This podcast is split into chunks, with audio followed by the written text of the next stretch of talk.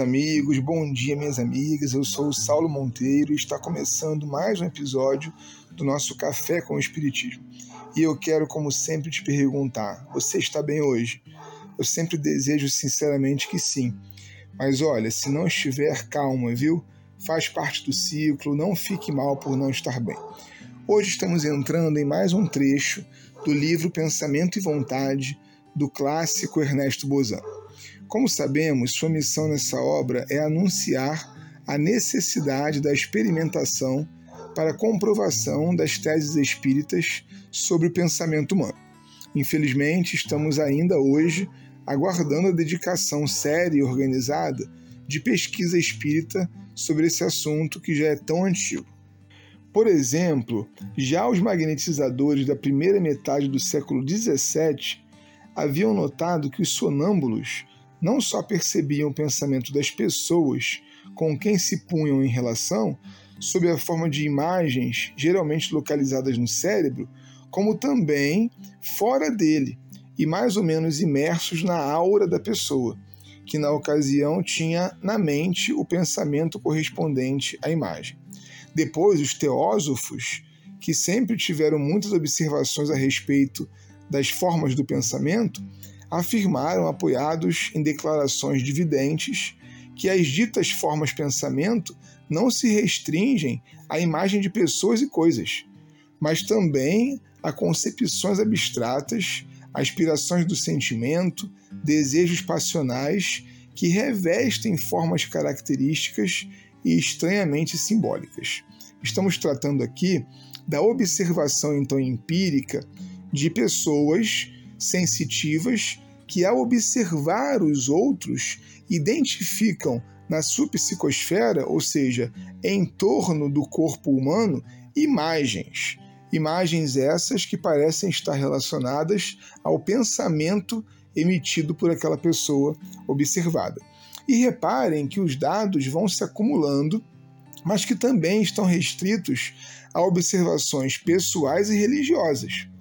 Para sairmos da esfera da crença nesses fatos isolados no tempo e no espaço, seria preciso sistematizar aquilo que Kardec chamou de ciência de experimentação, a mediunidade espírita. Por ora, o que imaginamos que acontece com o pensamento humano é que todos eles criam uma série de vibrações na substância do chamado corpo mental correspondentes à natureza do pensamento e que se combinam em maravilhoso jogo de cores, tal como se dá com as gotículas de água desprendidas de uma cascata, quando atravessadas pelo raio solar, apenas com a diferença de maior vivacidade e delicadeza de tons.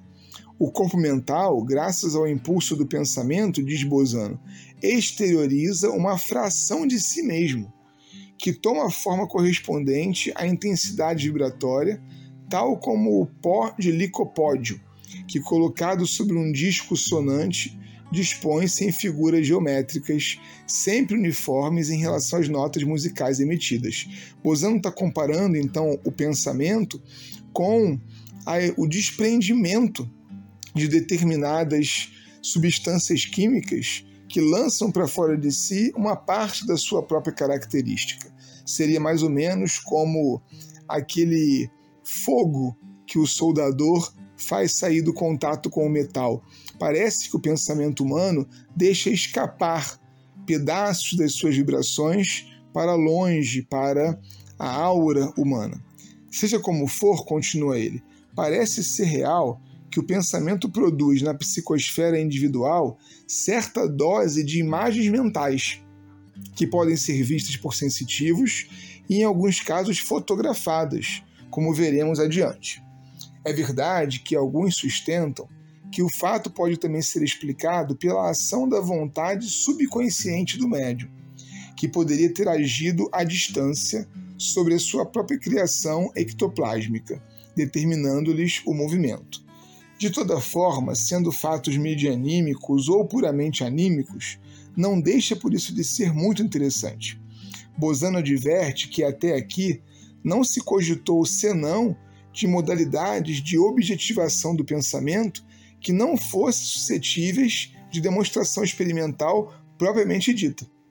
Por isso, eu insisto, minha irmã, meu amigo, na ideia de que estamos atrasados na organização de um protocolo de pesquisa espírita, como alguns autores mais modernos também apontam, dentre eles, por exemplo, Hermínio de Miranda e Palhano Júnior. Um forte abraço e até o próximo Café com o Espiritismo.